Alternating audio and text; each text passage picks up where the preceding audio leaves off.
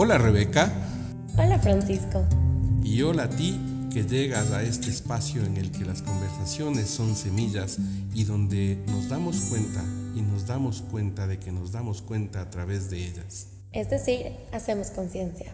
En el episodio de hoy vamos a conversar sobre la influencia de las emociones en el cuerpo y en nuestra salud.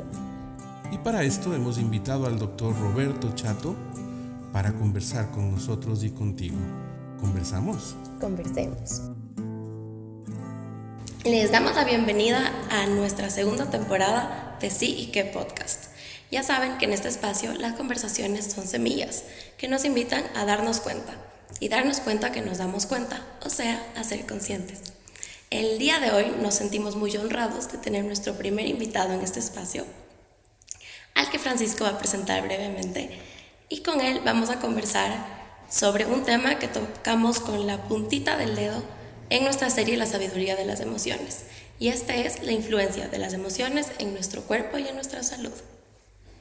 Hola Rebe. Hola Francisco, muy bien. Nos vamos a, salir de la formalidad. Voy a salir de la formalidad. Esta conversación. Robert, qué gusto tenerte sentado en este espacio. Muchísimas gracias. Eh, a mí personalmente, y ahora va a seguir entusiasmándose la Rebe, es una alegría enorme poder tenerte aquí eh, como compañero de camino. Muchas gracias. Y poder aportar desde tu sabiduría de médico, eh, un médico que, que es un maestro para mí, que ha sido mi maestro de Tai Chi, que ha sido mi médico, médico de mi familia y que desde las sabidurías más profundas de la medicina tradicional china, eh, de, de, la acupuntura, de la quiropraxia y de otros juguetes, como él suele decir, que ha ido adquiriendo a lo largo de la vida en su experiencia como consultor, pero sobre todo como un ser humano sensible, eh, ha ido haciendo estos milagros y ese milagro que es la salud integral y esto que queremos conversar hoy, Robert, de, de qué significan las emociones en, en, la salud de las personas y cómo se reflejan en su cuerpo, eh, porque a veces pensamos que son territorios divorciados, ¿no?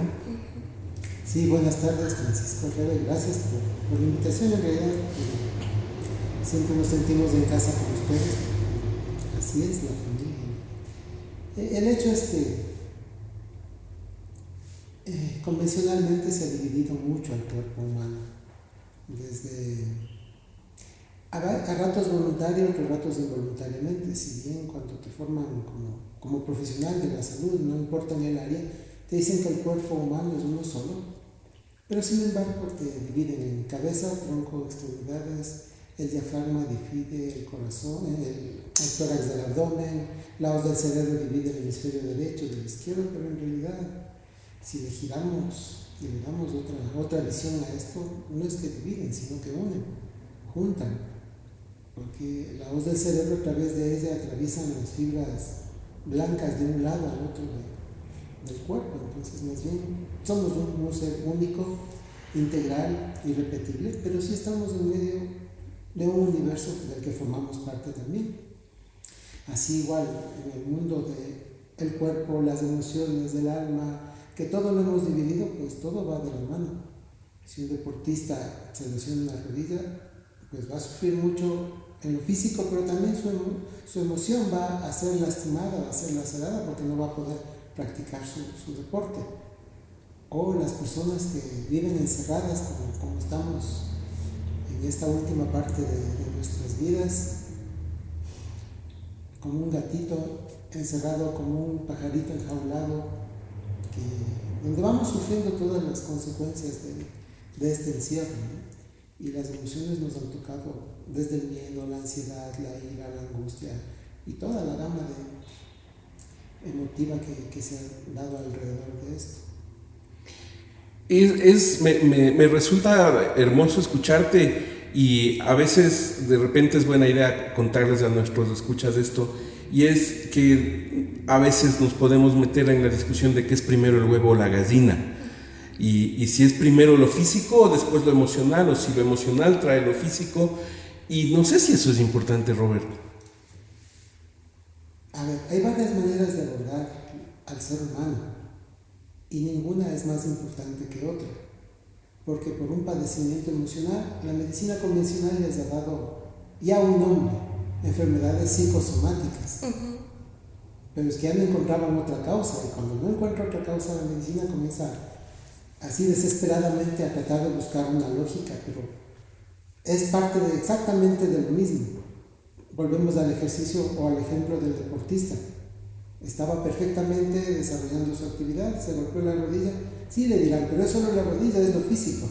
Pero todo lo que conlleva no realizar su práctica deportiva, todo lo que conlleva no, no dar lo mejor que puede dar o para su equipo o individualmente, no va a ser lo mismo.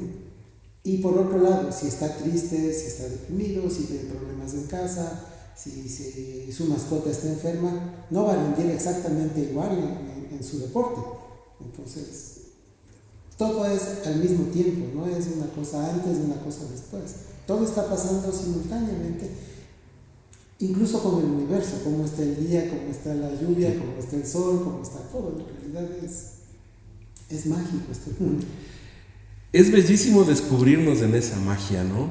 Y, y a veces, Rebe, cuando cuando nos encontramos frente al, análisis de la ciencia, esto resulta un impacto. No sé cómo, cómo ha sido tu proceso eh, en esto de ir eh, encontrando, rompiendo y volviendo a construir, porque es parte de, de, lo que ha dicho Robert, lo que hemos ido construyendo, ¿no? Sí, nosotros hemos ya conversado un par de veces en este espacio que para nosotros es importante que nosotros veamos al ser humano como una unidad que como tú dijiste, somos cuerpo, somos mente, somos espíritu, somos espíritu, nuestro lado energético y también tenemos nuestro lado emocional. Y que todos estos territorios funcionan de alguna manera en sincronía, que cada uno tiene su lugar y que darle demasiada importancia a uno y dejar el otro abandonado hace que no funcionemos como esta unidad que somos. Y para mí, honestamente, yo creo que creciendo traté la mayoría de mis dolencias físicas como si fueran eso, dolencias físicas, y en mi proceso como psicóloga yo comencé a cuestionarme también muchas cosas. Yo me considero un ser que estoy muy interconectado y es algo que conversamos mucho con Francisco también. Y me ha pasado un par de veces que me comienza a doler la garganta, por ejemplo. Y me comienza a doler la garganta, se me va la voz y me enfermo casi que sin causa aparente. Y luego veo un poco más atrás y me doy cuenta que ahí, por ejemplo, hay algo que yo no quería decir o que yo no me lo quería decir a mí misma y que el momento que yo no le doy ese espacio a eso que estoy sintiendo, mi cuerpo manifiesta lo que yo no estoy logrando verbalizar. Hoy por hoy, Robert, la, la pandemia, lo hemos conversado, es del miedo, ¿no? Gran parte es del miedo, gran parte es la frustración, gran parte es la ira, la ansiedad. Obviamente, todo esto ha ido generando muchos trastornos de índole física. Empezó quizás con, con una noticia, que además las noticias, como sabemos, están preparadas para eso, para generar miedo. Y entonces, si, tiene, si te tienen con miedo, te tienen prácticamente dominado. El miedo hace que te paralices, el miedo hace que te estanques, el miedo hace que no circule la energía, el miedo lastima el riñón. Y si hiciéramos una estadística, hay muchos pacientes ahora que tienen problemas de vías urinarias hay muchos problemas que tienen problemas de, de, eliminación de líquidos, y especialmente por este tema de, del miedo. El miedo se dibuja así en el cuerpo, en el riñón entonces. Es su manifestación más directa. Su manifestación ¿Y qué más trae esto del, del, Su manifestación directa empieza con la ansiedad. Viene el miedo y viene el pánico o el terror en, esa, en esa escala. Primero te da ansiedad, y puede ser que te dé por comer, por comerte las uñas, por hacer gestos repetitivos, pero posteriormente ya se transforma en miedo y liberas hormonas de estrés, adrenalina, noradrenalina, cortisol, te encuentras con los dientes apretados porque te estás preparando o para huir o para defenderte o para atacar. Y entonces aprietas los dientes, aprietas la, la articulación temporomandibular y comienzas con unos extraños dolores de cabeza que no se van, que no pasan con medicación. Y entonces dices, oh, tengo migraña. Y normalmente ese es el diagnóstico que te dan. Pero claro, sueltas la articulación temporomandibular y el efecto se revierte, es decir, se puede cambiar eso desde lo físico también. Claro, si te dicen, mira, no pasa nada, estás tranquilo, sí, pero el cuerpo está sintiendo otra cosa. Y entonces si trabajas desde el cuerpo también, al unísono que desde la mente, a la vez si le das herramientas como la respiración, si le dicen, fíjese, su respiración está corta, respire profundo, lo puede hacer. Ah, sí, sí puedo. Entonces no tiene problema respiratorio, ocupe su capacidad respiratoria. ¿Puede abrir la boca?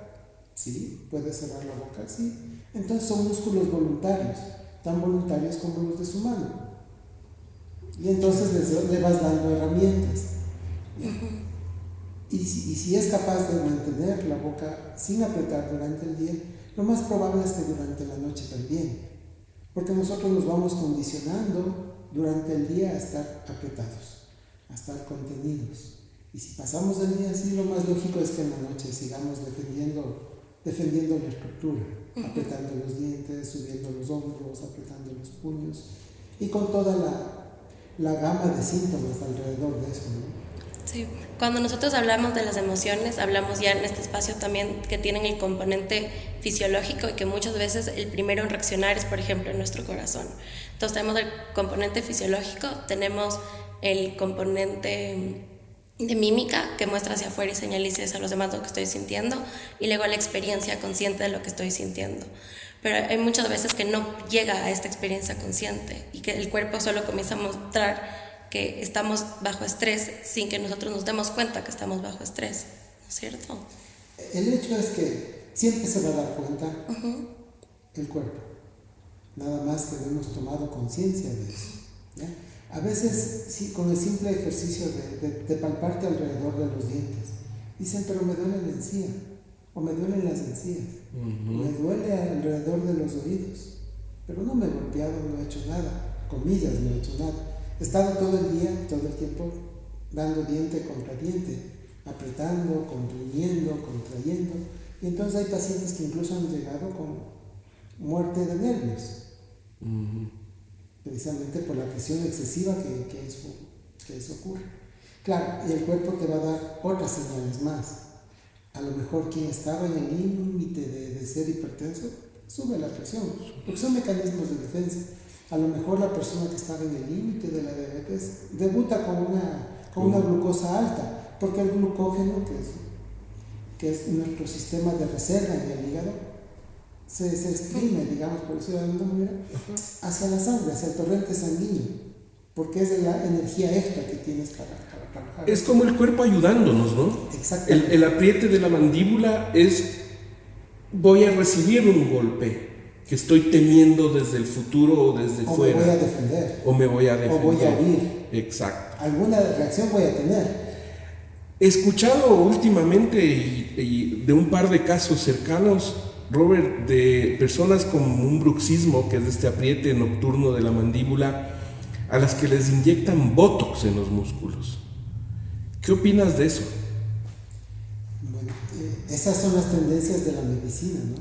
¿Qué hace el botox? ¿Qué es el botox? El botox no es más que toxina botulínica. ¿Y qué vamos a hacer con una toxina? Pues paralizar el nervio y no creo que sea una herramienta, un mecanismo de defensa propia del cuerpo. Le estás privando de algo que puede hacer el cuerpo que después va a dejar de hacer. Y entonces más bien hay que advertir qué hacemos con ese síntoma, con, esa, con ese signo más que síntoma, porque es muy, muy físico. Le decimos cómo mejorar, le ayudamos a entender cómo es que funciona esto, o le bloqueamos. Entonces, si le bloqueamos no va a haber aprendizaje. Estamos tratando el síntoma o signo en vez de la causa. Fíjate que esto que dices, Robert, es maravilloso porque empezamos a repetir esto en varias de las intervenciones ahora y es que la única diferencia es la posibilidad de darme cuenta y de darme cuenta de que me doy cuenta. Y cuando eso pasa, se empieza a desarticular. Es que ese es el primer gran paso y ese toma mucha energía. El darse cuenta es el primero de los grandes pasos que hay que dar. Pero no sirve de nada si me doy cuenta y no actúo en consecuencia.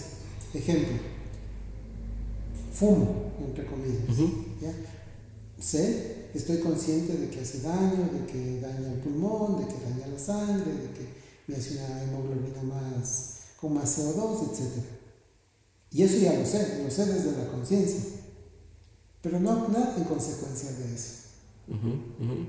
Entonces de nada me sirve, dice, sí, me aprieto los dientes. Y no hago nada más. Entonces el segundo gran paso es actuar en consecuencia de esto que me di cuenta. Entonces pones en una balanza, ¿qué quieres?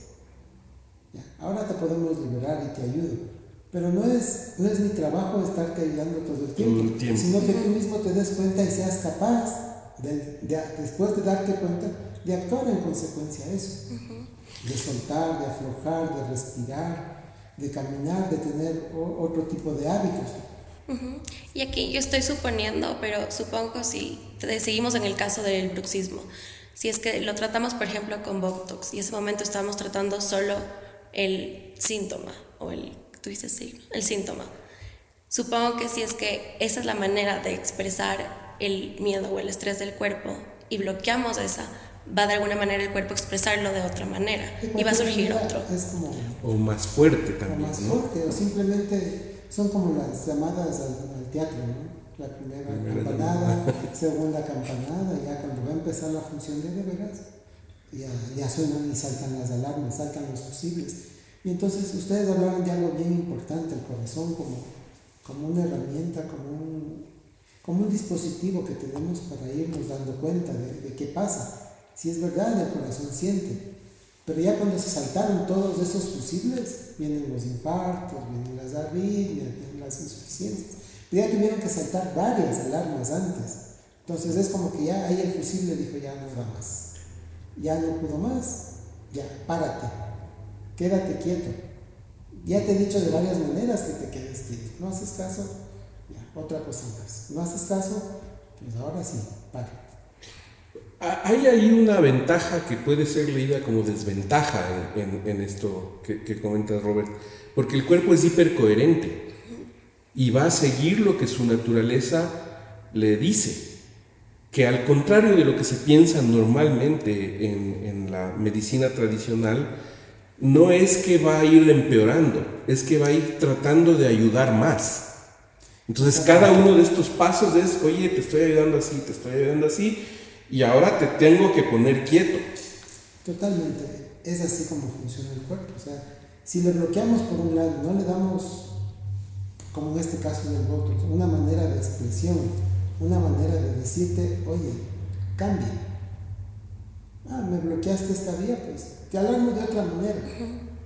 Y quizás ya no te doy eso, te doy una neuralgia del trigémino, que también me vas a poner votos en cada uno de los puntos del trigémino. Me vas a matar el nervio, me vas a paralizar el nervio. Ya, me pusiste votos, se me quitó la neuralgia del trigémino. Ah, entonces vamos a algo un poquito más profundo a ver cómo, cómo nos vamos sintiendo. Y así funciona, o sea, es como querer parar un, un caudal, es como querer parar el río con una piedrita. Pues el río siempre, el agua va siempre a buscar su causa, va siempre a fluir. Y nuestro cuerpo es eso, un mar de energía que, que si se bloquea, pues presentan las enfermedades o los desequilibrios. En ese entendimiento es hermoso algo que decías, Rebe, de lo vital que resulta hoy por hoy el mirar, mirarnos primero a nosotros mismos y al otro desde esa unidad de la que hablabas tú también, Robert. Porque nuestra mente, nuestra, nuestro lenguaje está hecho para dudar, está hecho para eh, prueba y error. Las emociones son un flujo que viene de nuestro inconsciente, de la historia de, nuestra especie, que se exacerban. El cuerpo, en cambio, tiene esta precisión que va a unir. Es como un vértice de, expresión de nuestra verdadera naturaleza, pero luego viene este otro elemento que es crucial y sobre el que también me encantaría conversar contigo, que es toda la parte energética espiritual que está atravesando esos, esos territorios. ¿Cómo lo ves tú en, en todo esto que estamos diciendo, Robert?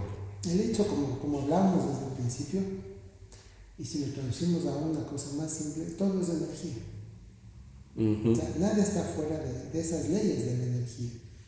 Que, y volvemos a veces a caer en eso. Siempre estamos dividiendo en un cuerpo físico, mental, espiritual, ¿eh? energético. Es, es uno solo.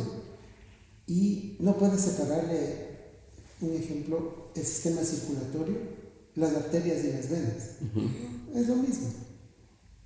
Y, si lo ampliamos más, pues el sistema energético es parte de lo mismo, que se expresa de, de varias maneras. En la medicina china, solo por métodos didácticos le han asociado a órganos que también les han dado un nombre para, para hacernos más cercanos a nuestro lenguaje en Occidente. Eh, la energía de la alegría tiene que ver con el corazón o con el elemento fuego.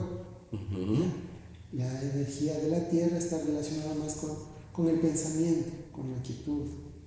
Pero también acuérdense que la tierra nutre, transporta, transforma. ¿sí? Y la energía del metal que estanca, que es fría, se, la ha visto relacionada con el pulmón y con la tristeza. El riñón con la ansiedad, con, con el miedo, con el temor, con, el pánico en, esos niveles más, más, más altos. Y el hígado, la madera, con el viento, con la pradera, con lo que tiende, a, tiende hacia arriba y tiene que ver con hígado, vesícula biliar. Y, cada uno se va presentando en, cada estación del año con mayor prestancia. Y también en un horario del día, con lo que se trabaja con cronopuntura, es decir, como en el día y la noche. Hay un momento en el que el sol está lo más alto posible, pero inmediatamente comienza a bajar. Y también es un momento en que está lo más bajo pero está a su vez la noche en la parte más alta. Entonces está en un equilibrio dinámico, en un equilibrio de movimiento, como tú mencionabas. Lo único constante es eso, el cambio y el movimiento. Y por eso se usa términos como mediodía, medianoche. Las prácticas de meditación se hacen entre 5 y 7 de la mañana. ¿ya? Pero ese es horario de intestino grueso. Dices, ¿cómo? Intestino grueso. ¿Y cómo por qué?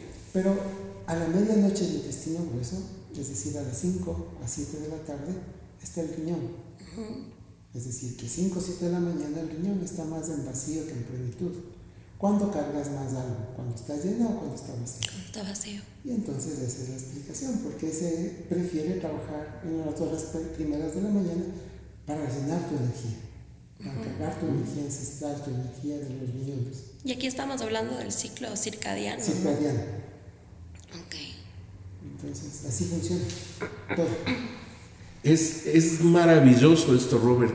Y este tiempo que, hemos tenido, este año que, va terminándose, y nos ha regalado algunas cosas, Robert. Y una de esas es esto que, que, ha surgido a través tuyo y que lo hemos conversado y que en algún episodio anterior ya lo hablamos de esta respiración del amor y la gratitud como una práctica esencial. Y para mí esto es como la base de todo, el poder sabernos en esa naturaleza y que esta danza y estos ciclos de los que tú hablas eh, tan claramente, porque es, un mapa lo que, acaba de, lo que acabas de dibujarnos, que lo vamos a postear ahora en, en, el Instagram después de este episodio, para que las personas puedan ver este, este mapa de los órganos con las emociones. Pero la respiración es una esencia de la salud. Y esto tiene que constituirse, ojalá, en parte de la conciencia de lo humano. ¿Qué debería hacer una persona, Robert, para despertar esa conciencia? Yo pienso que de inicio hay que entender que el cuerpo nuestro funciona con dos combustibles básicos, necesarios, indispensables. El primer combustible es el aire. Si nos damos cuenta, desde, desde el primer respiro que se da con llanto por la cantidad de aire que entra en nuestros pulmones, no paramos de respirar hasta cuando termina la vida. Y si nos damos cuenta, el segundo combustible es el agua. Porque nuestro cuerpo funciona básicamente con eso, con aire y con agua. Y la respiración fruto de estas tensiones extras que nos han venido en la vida por nuestros hábitos, consumir noticias, eh, hacerle caso a la crónica roja, hacer ese, ese tipo de, de energía que, que, también es energía, que también es vibración, pues nos contrae, nos defiende, nos pone a la defensiva. Y hay músculos que están relacionados con la respiración. El principal, el, el más grande de todos es el diafragma. Y entonces, de ahí viene la división en respiración baja, media, alta. Si respiramos con el abdomen, con el tórax, con la parte alta.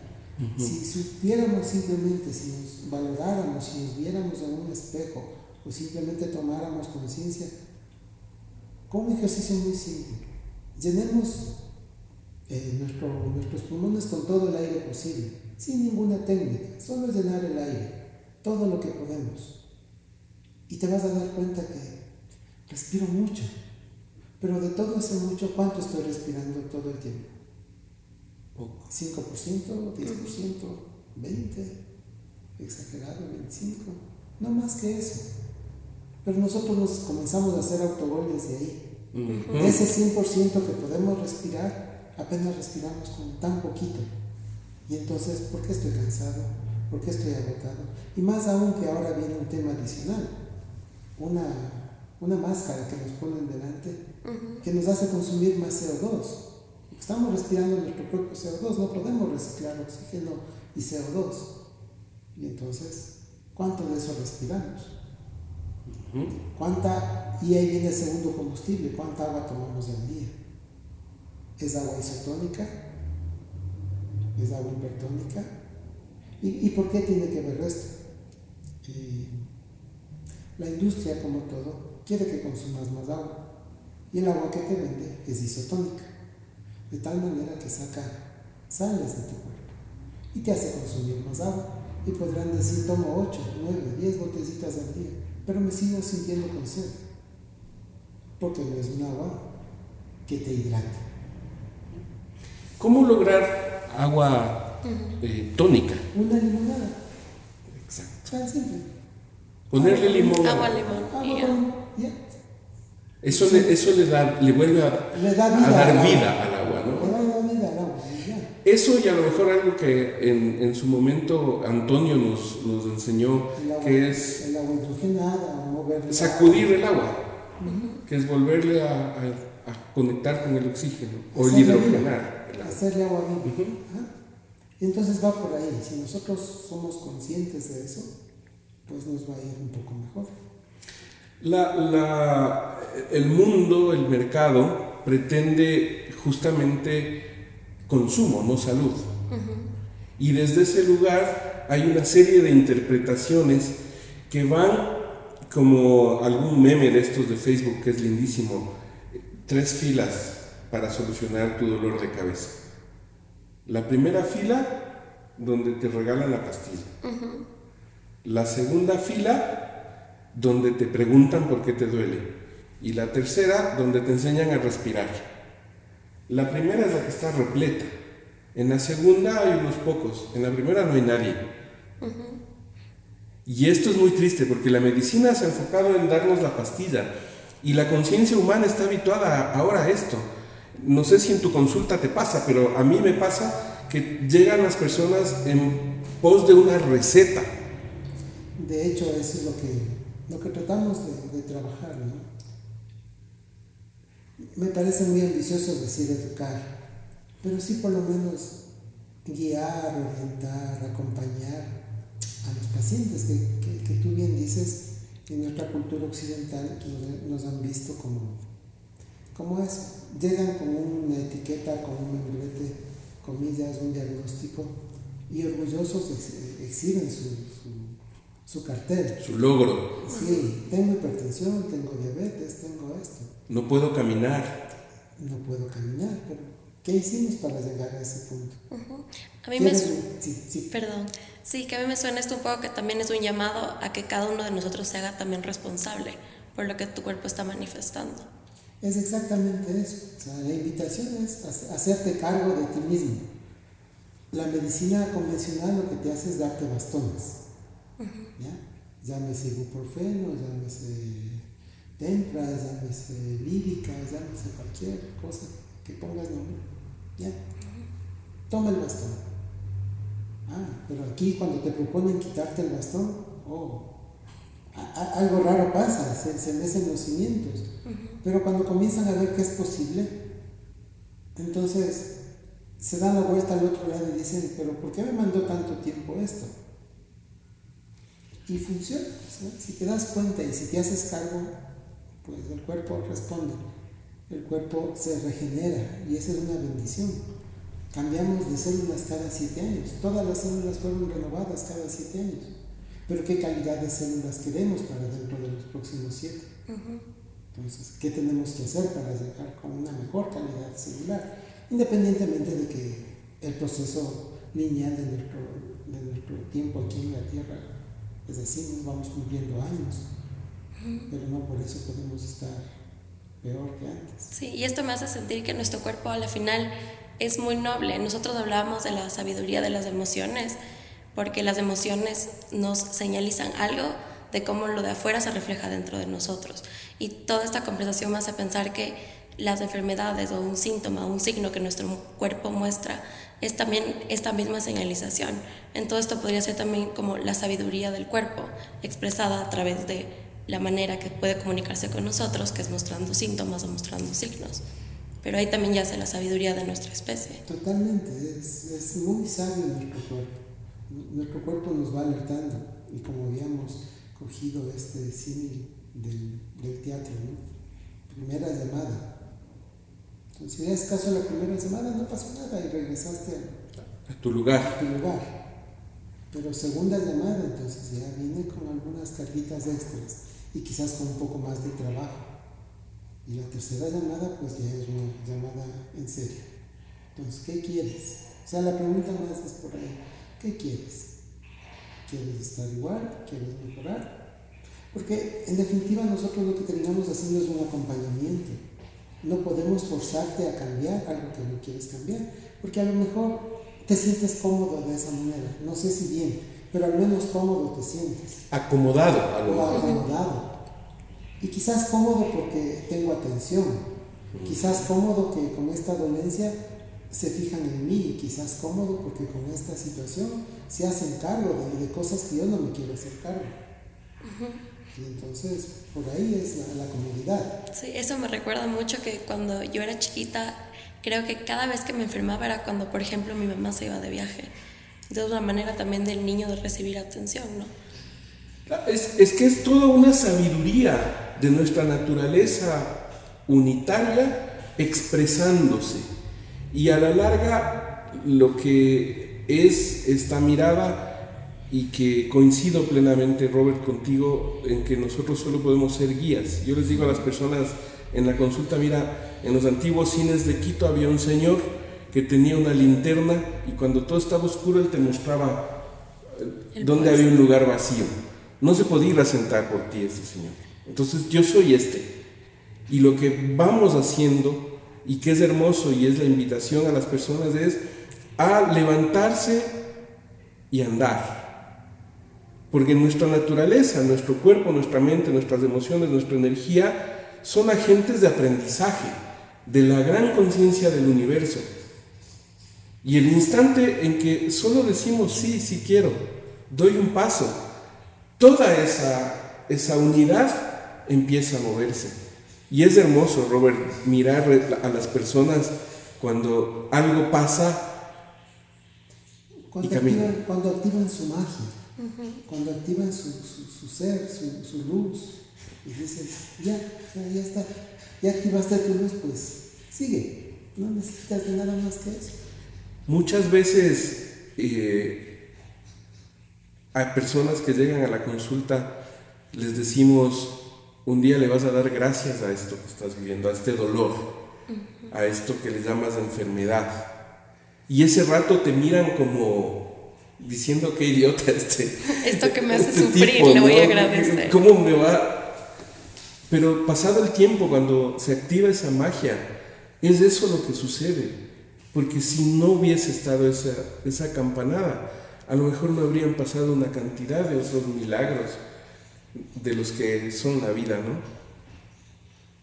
De hecho, eso que llamamos enfermedad o trastorno o lo que sea, es ya cuando uno perdió el norte, perdió el rumbo y simplemente es para hacer una pausa y comenzar a, si es que quiere, obviamente, uh -huh. darse una pausa, respirar cerrar los ojos y ver con otros ojos. Luego todo esto que antes fue es un maestro, una escuela, una enseñanza y depende de, cada quien. Si se hace cargo de esas enseñanzas o continúa con, con ignorancia. La única libertad, sostengo, Robert, o una de las únicas dos libertades que tenemos los humanos es la de aprender y la de amar. Y cuando esas dos se conjugan, se activa la magia. Eh, y esto es hermoso porque allí, cuando esta magia sucede, sucede la gratitud. La gratitud primaria, que es la gratitud con nosotros mismos. Estamos invitándole a la gente ahora, Robert, para este 31 prender una velita en algún momento con la familia e invitar a que las personas que están en esa mesa del 31 de diciembre puedan dar gracias por algo, por alguien, no solo por lo hermoso que puede haber sucedido, sino también en, coherencia con lo que hemos conversado, con el dolor, con la enfermedad, con aquel pariente que perdí o aquel amigo que se fue, y que eso encienda una llama distinta. Y entonces yo quiero empezar ahora encendiendo esta, esta velita contigo, al darle gracias a la vida, al universo, por este encuentro nuestro primero, que para mí es el encuentro con un maestro. Y segundo, darte gracias por este tiempo y este espacio que te has dado con nosotros, que lo valoramos enormemente y que sé que las personas que escuchen eh, van a hacerlo de la misma forma. Gracias, Francisco. Gracias. Muchísimas gracias por esta semilla. El hecho que pienso que hay dos energías, quizás las más importantes del universo, que se, se manifiestan en cada paso. La una es el amor, que todos los maestros nos han dado huella de eso. Y la segunda es la gratitud. No sé si en importancia o en orden, no importa, pero igual, sí si el camino está compuesto por esas dos, amor y gratitud, tienes paz. Y entonces ahí todo está bien. Así que muchas gracias. Y aquí estamos a las órdenes. Gracias, Robert. Muchísimas gracias, Robert. Te agradezco por compartir con nosotros esta conversación de sí y qué podcast. Te invitamos a compartir con nosotros tus dudas o comentarios a través de las redes. Y si te gustó, compártenos. ¿Conversamos? Conversemos.